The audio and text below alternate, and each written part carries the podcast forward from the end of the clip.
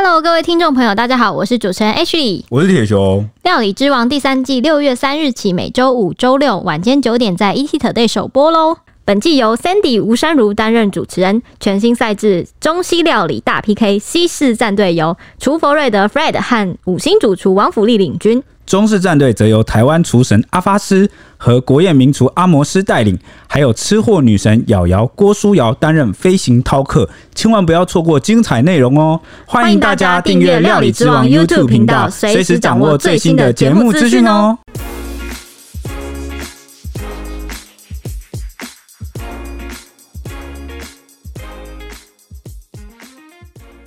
欢迎收听，小编没收工。大家好，我是 H 李，我是铁雄，我是蔡西。这一集要来恭喜强哥，就是我们好莱坞巨星，五十八岁的强尼戴普。他和三十六岁的安伯赫德这对相差二十二岁的算父女恋了吧？婚姻呢，不到一年就走向结束，从家偶变成怨偶。离婚之后更是撕破脸，展开了一场家暴诽谤官司的世纪审判。历经了我们长达六个礼拜的开庭，迎来了落幕，是由强尼戴普打了场胜仗。这也算是强哥等了六年，终于洗刷家暴男这个臭名冤屈了啦。那败诉的安博呢，必须赔偿前夫遭受的损失代价，大概是三亿元台币。两人的恩怨情仇也全部都被搬到台面上，网友都很好奇，到底为什么强尼戴普会赢呢？今天就来跟大家分享一下本案的最后进度。我们也算是有始有终啊！你看，在还没开头，应该说是开头的时候，对。那我们就先讲了嘛。嗯，那因为中间的这个进度啊，还有其他的新闻事件，蛮琐碎的，对，而且又很曲折。对，那有还有其他的这个新闻事件要顾及。嗯，好，所以我们算是等到了一个，他终于有了一个尘埃落定的结果，然后就来跟大家分析一下啊，这个整个过程到底发生了什么事情，以及为什么为什么结果会是这样，也以免我们被回力镖射中。这场离婚的世纪审判大概是从四月十一号就展开了，然后直到五月二十七号的时候进入结辩，然后在六月二号凌晨台湾时间凌晨宣布裁定是强尼戴普胜诉。法律攻防战缠讼多时，全程都是直播，呈现一个真人实境秀的状态，所以获得了万众瞩目的，你知道吗？关心。判决处那天可是当时线上有超过两百万多人同时在线观看这个宣判结果，这样。那当时在法律攻防的开战初期，强哥就已经获得了风向的支持，加上前几集我们在节目上有介绍到强哥的一些迷因反应，还有对方的律师的一些迷因反应，让强尼在这个网络声量上算是占了上风啦。那过程中法庭上的你来我往呢，我们是忍痛放弃，直接来讲结论。呃，虽然刚刚有讲到说网络的舆论啊，啊以及各种好感。度啊，是一面倒的支持强烈逮捕，但是这场官司本质上其实并不好打哦。嗯，因为从过往的例子来看啊，诽谤案的原告能胜诉的机会本来就不多。好，此外，根据法官给予陪审团强力逮捕的胜诉条件，总共有七项，要七项都成立耶，才能胜诉诶，所以条件其实是非常的严苛。那这七项大概都是些什么呢？我我来列给大家，因为它几乎都是围绕在安伯赫德的声明上。因为之前安伯赫德做一个声明，内容是说：哦，我发声抵抗性侵，以及面对我们文化的愤怒，必须做改变。这个这一段话。那这七项条件呢，就围绕着这个声明。第一个条件是必须要证明安伯赫德有公开来做这个声明，嗯，公开的啊来做声明。好，这是第一项。对，第一项。那第二项是必须证明安伯赫德的声明并非事实。嗯。第三项是呢，要证明这份声明啊有涉及强尼逮捕，就是在指涉他啦。然后呃，第四项是这个声明有影射诽谤的事实。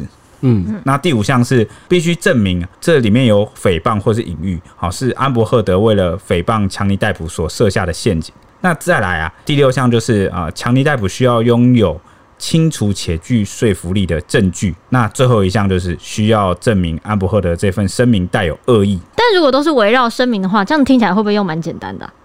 哎、欸，其实，就如果声明没有这个，我你会觉得蛮难，因为他好像都围绕在一个声明，但是他是条件是你要一个达成，那就是完成下一个。就其实你要蛮多关卡的，你要先证明说他有公开这个做这个声明，然后又要证明说哦他有诽谤我，然后又要证明说哎、欸、他有在埋埋陷阱。对，他看起来虽然是围绕在同一份这个证据上啊，但是其实每一个点都他都要独立去验证。比如说我举例好了，但那如果我在想，如果他是真的有带有恶意的话，那要把前前面六项都能够证明的话，那是不是 easy？呃，我这样举例好了，像是第一个条件是必须证明这个呃声明是有公开的。哦，对啊，是。那好了，你证明了第一项是公开声明，但是第二项就变成要来证明什么？证明说它里面的内容不是事实。诶，哪些部分是事实，哪些部分不是事实？你们就得另外就是展开论战，对，展开攻防这样子。对对，那啊，那你。证实了某些部分不是事实，那接下来下一个又开始讨论到说，这到底有没有强尼有没有关？对，跟强尼代表有没有关？嗯、哪里有关？那你又要辩证哪里有关，哪里没关？嗯、所以看起来都是好像在论证围绕这个啊声明，但是其实每一个讨论的点，就像刚刚蔡西讲的一样，它都是一个独立的，对，需要去讨论的部分。这样我马里奥，你要一个一个一个关卡一个关卡这样跳过去，嗯、对，马里奥我没过关过。那为什么这场世纪审判的结局啊？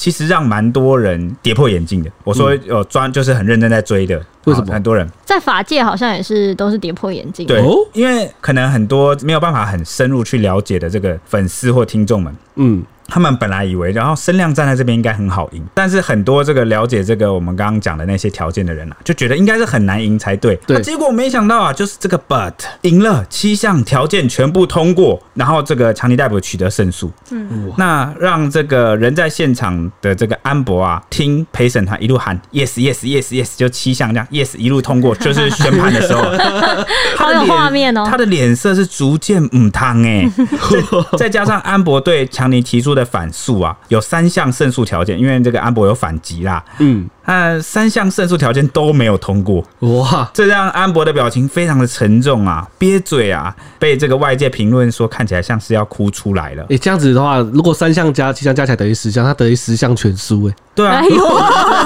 干嘛在那乱加啊？真的是哎，就人家指控的部分加他反击的部分，哇，真的是十项全输 哇塞，十项全能。没有没有没有没有，这是什么突然的成语造句？反正经过这个陪审团的审议呢，法院。最终裁定强尼逮捕胜诉，可以从前妻那里得到一千万美元的赔偿金和五百万美元的惩罚性赔偿金。哦，共计是一千五百万美元啦！算了一下，台币是四点三八亿，也就是四亿三千八百万。哇哦！我要赚几辈子？对对对，就中威力彩都不一定啊，可以拿到那么多钱。对啊。不过呢，安伯赫德反诉的部分啊，也有部分是成立的，虽然没有胜诉哦，但有部分是成立的啊。所以强尼逮捕需要赔偿他两百万美元啊，算下来就是台币五千八百万元。嗯，这个这个五千八百万元跟这个四点三八亿啊，是有点距离的啊。这个五千八百万算是一个补偿性的赔偿啦，啊，但是呢，法院就。判决说，强尼戴普不需要做任何啊惩罚性赔偿啊，就因为他没有输嘛，对对对对对。那法官也根据这个维吉尼亚州的法律上限呐，啊，将安伯赫德的五百万美元的惩罚性赔偿啊，因为这个五百万是惩罚性赔偿啦，减到只剩三十五万美金，已经是开恩了。对，开恩了啊。所以最终这个安伯赫德到底要付多少呢？哦，其实算完就是。一千零三十五万美金啊，算起来是台币大概三亿元，少了一亿。呃，对，少了一亿多，哎、欸，少了一亿，我觉得是个大帮个大忙了。我觉得 就是 虽然说心情上一样沉重，但是实际上是少了一亿的。没有，这这感觉好像不太，还是不太一样。如果如果人家要我赔四亿，然后改成赔三亿，我应该不管哪一个都是赔不出来。欸、没有，我觉得那个时候我就在台上说，哦，你要判随便判，反正我都赔不出来，我会呈现一个摆烂的状态，绝望，对，绝望。哇，你不管判我五亿，判我一亿，我都赔不出来。你判我。四百亿好，你就扣我一辈子算了，嗯嗯，直接哭哎、欸。那除了强力逮捕控告前妻就是安博，他也是提出反诉嘛。刚刚有提到，他安博就说强力逮捕让他陷入了事业低潮，那他就要求偿一亿元美金呐。哇，那一亿元美金折合台币多少呢？就是约三十亿台币。哇，他球场三十亿耶！哇塞，那陪审团经过三天，时长超过十二小时的讨论后，于台湾时间六月二日凌晨宣读判决。这场官司的重点在于诽谤强尼指控前妻，因为对方在二零一八年投稿《华盛顿邮报》的文章，让强尼戴普名誉扫地，演艺事业一落千丈。先是丢掉演了十七年的杰克转场，就是那个《神鬼奇航》系列了，大家应该都有印象吧？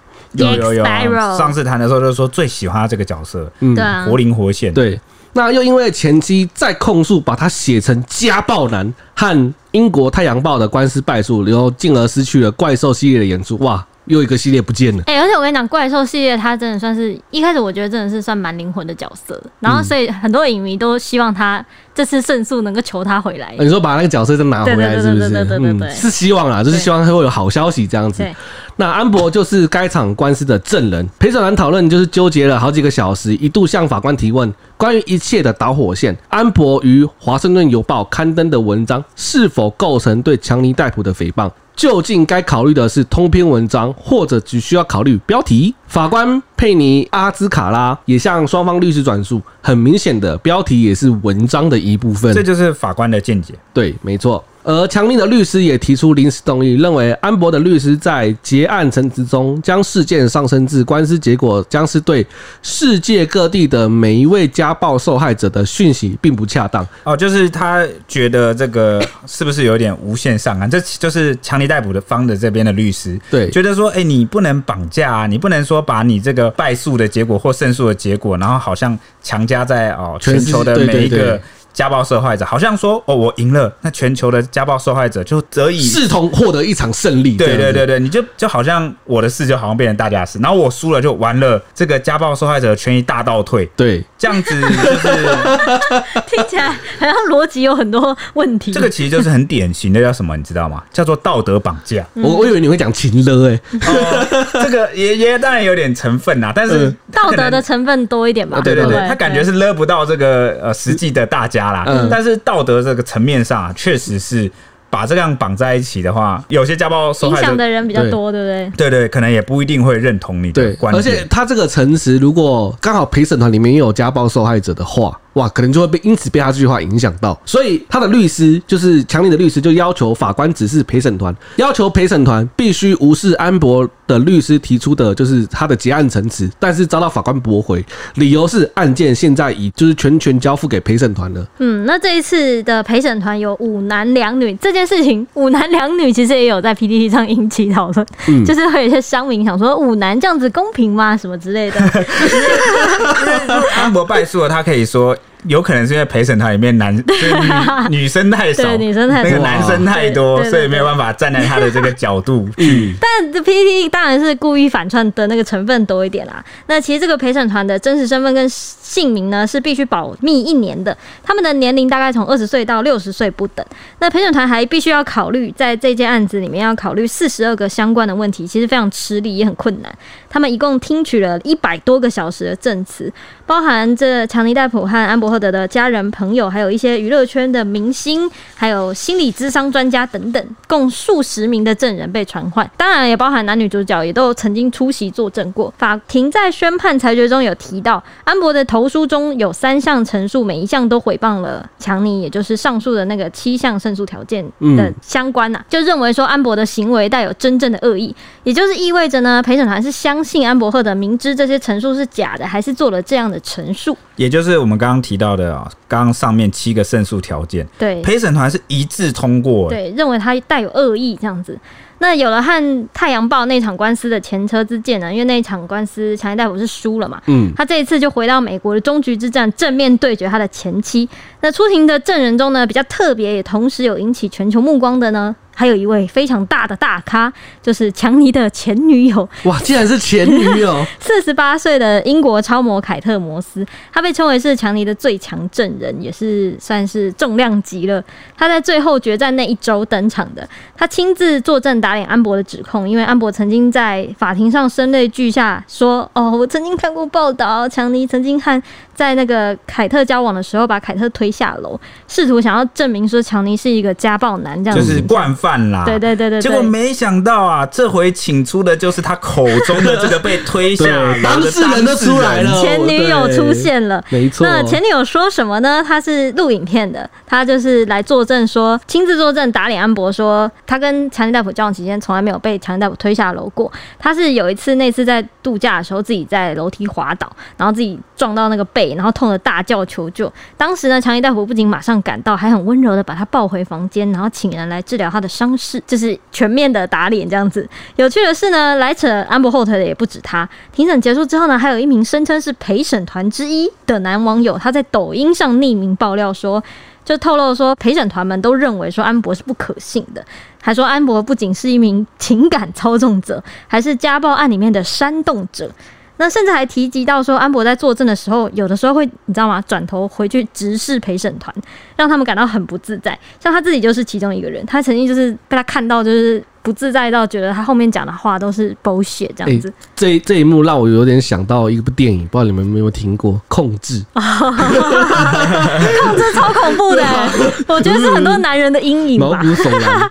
那他们他就有说，这个陪审团之一的男网友就说，他发自内心的感觉安博真的是个疯女人。哎、欸，你看我，你记不记得我那前几集的时候就有说什么？哦，看他从他们。之间的那个对话或什么，就就可得知安博真的是个小哎、欸，就是惹不起的那一种，就是蛮疯，嗯、要疯起来蛮疯的，像是大便这件事情，嗯、我觉得我觉得没有人可以接受在床上大便嘛，谁敢在我床上大便，我一定当场把他轰出去。但是我的床，我的床，把他打扁。看来你不能养狗狗或猫猫。有啊，那个呃，狗的话，猫猫狗的话，狗的话可以原谅。为什么？为什么？你宁可你宁可原谅狗，也不可以原谅人。你好过分哦！你是觉得人有智商，所以不能做出这种事，对不对？对，哦，就是有点像你可能小孩子或小婴儿做错事情，如果他是不可控，然后他就没有那样的智力或控制力可以。对啊，我安博也会跟你说我没有啊。我当时没有。他这个年岁理应要有，他已经是个成年人了。你搞得自己很像法官呢，你。我不，我不觉得你这样不行。如果我哪天 key 起下来，然后突然智商不在线，我想要大便，你不能让我大便。他是可负责的行为成年人啊，你也是，你你你当然可以，但是你要为你的行为负责。对、啊，你说被你打扁吗？被我被我扔出去啊！好了好了，那这个呃陪审团之一的人呢，还反问大家说，有没有注意到安博有多会情感操控强尼戴普？问号。然后他就我引述他的话，他说安博从不承认他有错，从录音档里面。强尼说的话就可以看出这一点，就是他安伯赫德从来不承认自己做了任何事，在这场官司里面也是这副态度。因此呢，几乎每一个陪审团员都同意说强尼是比较可信，也就是说他会判强尼胜诉。主要有一点就是陪审团您比较起来会相信强尼的证词，那强尼这边的说法，嗯，是比较可惜。对，这我觉得呃，这个官司有一个很有趣的地方，我相信台湾的听众在追这个事件的时候，也会意识到说，哎、欸。其实台美两地的。这个法院的制度是不太一样，对。对，像你看美国，它有陪审团制度，嗯、对，所以这个案件其实并不全部由法官来审理，而是会有一部分的民意。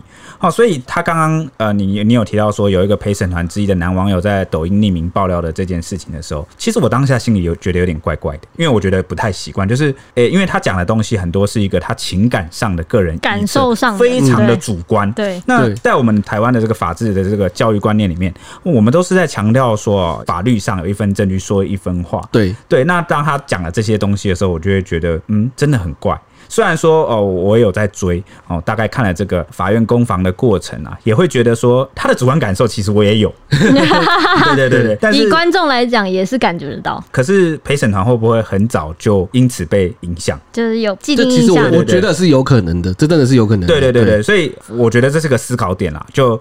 呃，我觉得见仁见智，然后我们就留给这个现在正在听的所有听众一起可以来去思考这一点，或者是比较一下，嗯，两边的法律制度，你们觉得哪哪一种是你们觉得比较可靠或令人安心？因为有有些人可能会觉得说，好像法律啊，或者是法庭，好像常常都离这个真实民意很远，所以觉得美国陪审团制度很棒啊、嗯哦。但是呢，反观啊，我有看到有网友在讲说，他觉得这样好像有一种乡民正义的感觉，感觉就是为什么为什么法律可以被风向带着走？对对对对对对，就是蛮大影响的一个部分。那大家是怎么看呢？我觉得。两边都算是各自有说，就是都有点道理吧。嗯、而且刚才要说陪审团制度，他也不是完全不参考证据哦，他还是要讲证据的哦。风向可能只是稍微的影响，但是他可能不是最主要的。就是你证据如果没有，就是都拿出来可以把对方辩倒的话，那你你还是没有办法赢得了这个官司的。对对对，所以我觉得蔡西这个也算是蔡西自己的一个观点的分享，我觉得大家可以参考看看。嗯、那还有刚刚还有提到一点是讲说，哎、欸，我觉得那个陪审团的时候，我我记我记得之前看的美剧或什么之类都有讲讲到说。我觉得陪审团有个是不是有个特别，就是像这起是家暴案，那陪审团里面的其中有一些人可能就有家暴案的一些，对，就是我刚才讲的可能会经历，对经历嘛，然后经历以后就是又又像铁雄刚刚讲的，可能你在感受的时候会知道说，哦，我觉得大家对于感受这个人是怎么样的个性，会有一个蛮一致的，像例如说，就是大家都会觉得安博好像很自大，或是很很自恋什么之类的吧，然后大家都有这个感受的时候，然后再套上你的家暴的经历，就会对他有。一个滤镜，一个滤镜，而且再加上啊，你这个陪审团这个期间也不可能都不看外界的报道，对，你也可以看得到网络上的网友是怎么样，那你也很容易被大家影响，嗯，所以它也是一个大家需要考量的因素。哎、欸，会不会是法庭就是希望有这样滤镜的人来看这这件事情？嗯，我因为我不是法学专家，我觉得有可能当初他们在制度设计上啊，就是有希望考量到这个会不会？对，而且他设设计多了，不要那么冷血。不是他设计多了，我觉得就是虽然说可能会有找一些可能一两个，或是可能一个 有就是相关经历的人，嗯、但是也会被其他几个人平衡掉这样子。嗯，也有可能。对，就不会完全被一个人拉走这样。嗯，对。那还刚刚还有讲到一点，就是这个陪审团团员讲说，他感觉啊，安伯赫的好像就是。不承认任何事情，好像很多事情都不承认。那他为什么会有这样的感觉呢？其实有没有可能这也是一种呃法律上攻防的策略？因为当你在这件事情每件事情被对方提出来的时候，你在这件事情不有利的时候，那对方的律师其实是在做一个啊攻击手的动作。对，哦，那他提出了某个很犀利的指控或什么的时候，你可能不能在这个时候落下话柄去承认某些事情，所以。他讲话就会就会呈现一个很鬼打墙、很跳针的诡异情况。当时这个卡密尔，也就是强尼逮捕方的这个律师啊，他就是成为了主要的诘问角色，因为他表现的其实是蛮好的，所以他的进攻时间啊也越来越多。那在一次出庭的时候，卡米尔奇就有詰问这个安博说，是否已经把这个七百万美金啊，大概新台币两亿元的这个赡养费捐给慈善团体？因为安博当时在节目上。有承诺说会捐出这整笔的费用哦，然后，好，他就是现在被诘问的时候，他就回答说，是因为被强尼逮捕给控告了，所以才拖延到了他的捐款时间。那卡密呢就是炮火非常猛烈，抓到了把柄，对，就立刻诘问，然后追问他说。你明明有十三个月的时间可以履行你的捐款承诺，但你都没有履行，那结果呢？安博就有点尴尬，很尖锐耶，他就只能尴尬的跳针回应说：“我不同意你的叙述，你讲的都不对。”对，然后或者是，那是我的承诺，对对对，或者是他只能一直回答说：“哦，我确实有这样承诺，嗯，这是我的打算，我会履行这件事，这是我的义务。”这个还一直没有回答到这个问题。那卡米尔其实有点。有点无言，所以我就继续问，所以你捐了吗？对，没错，就是像你这样，卡米尔就是像，就是要问到他答，一直问，一直问，然后一直问这同一个问题。所以你有捐吗？你捐了吗？可是你为什么当时是说你捐了？对，就是因为这个完成式抓语病，就是你抓抓到把柄的时候，人家就一直一直轰你，但你就是没捐。对啊，那所以你就会看到整个他们的攻防过程啊，一直都充斥了这种。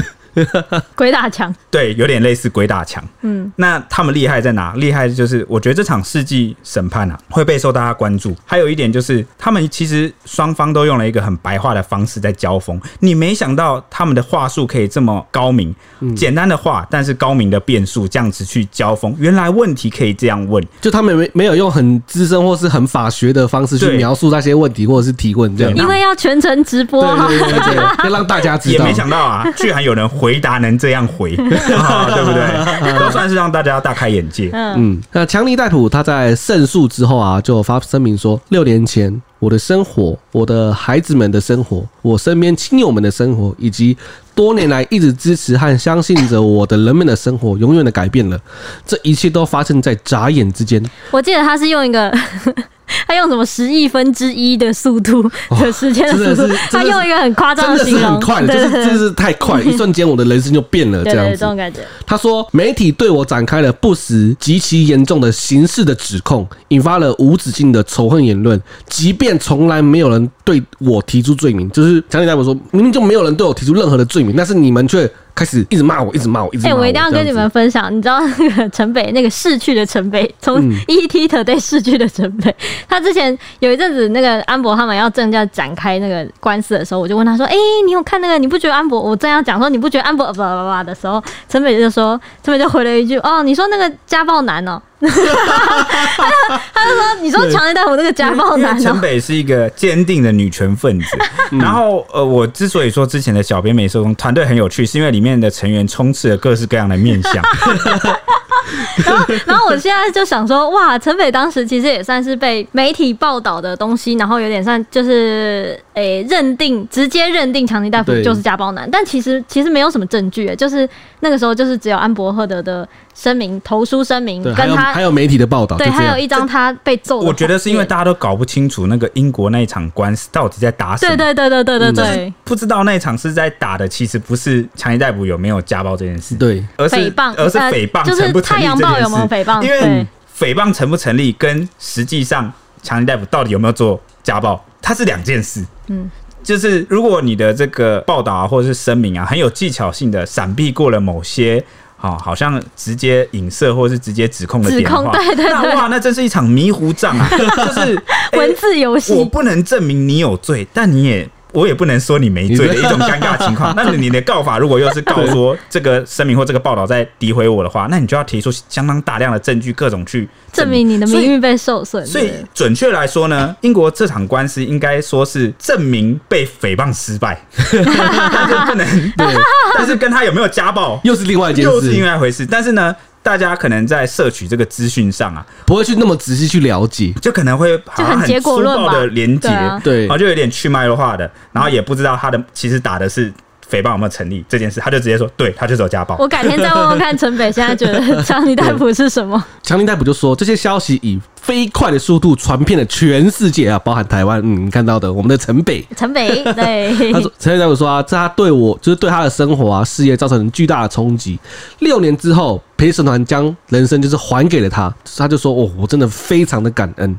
至于安博，就是在就是败诉之后，他也发出声明说：“今天我感到的失望无法言喻，我心碎了。堆积如山的证据仍抵挡不了我前夫不对称的权力、势力还有影响力。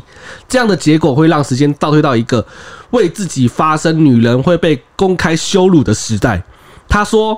很遗憾输掉这场官司，更难过的是自己像是输掉了自认身为美国人享有的权利，那就是自由及公开说话的权利。哇，那为什么这么说呢？安博的律师团在就是在结辩的时候啊，就向陪审团表示，就算安博没在过去六周提出家暴的证据，他还是会赢。因为美国宪法保护他的言论，就是言论自由、人权这样子。这个切入点我觉得很诡异。嗯，怎么会以这个切入？那其实讲到刚刚那个证据啊，嗯啊，有那个呃国际的律师就分析说，哎，为什么？因为很多人应该蛮要好奇一件事，就为什么强尼戴普在英国输了，在美国却赢了，对不对？而且还有一个比较关键的点就是，美国的这个标准其实是更高的，嗯，那个要求这个证据的强度啊，其实。